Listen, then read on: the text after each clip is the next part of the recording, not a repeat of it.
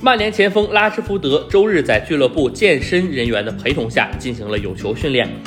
这位22岁前锋一月份同狼队的比赛中背部严重受伤，曼联原以为拉什福德将缺席本赛季的剩余比赛，但由于冠状病毒疫情爆发，英超联赛暂停，拉什福德有时间得以伤愈恢复。若英超在下月重启，现在恢复训练将有望赶上本赛季的剩余比赛。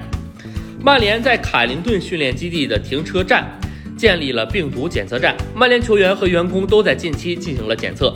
本周日至少有九名曼联球员参与测试，每人测试安排十五分钟，间隔一定时间到达，以确保社交距离准则。除了拉什福德以外，博格巴和马歇尔都参加了周日的测试。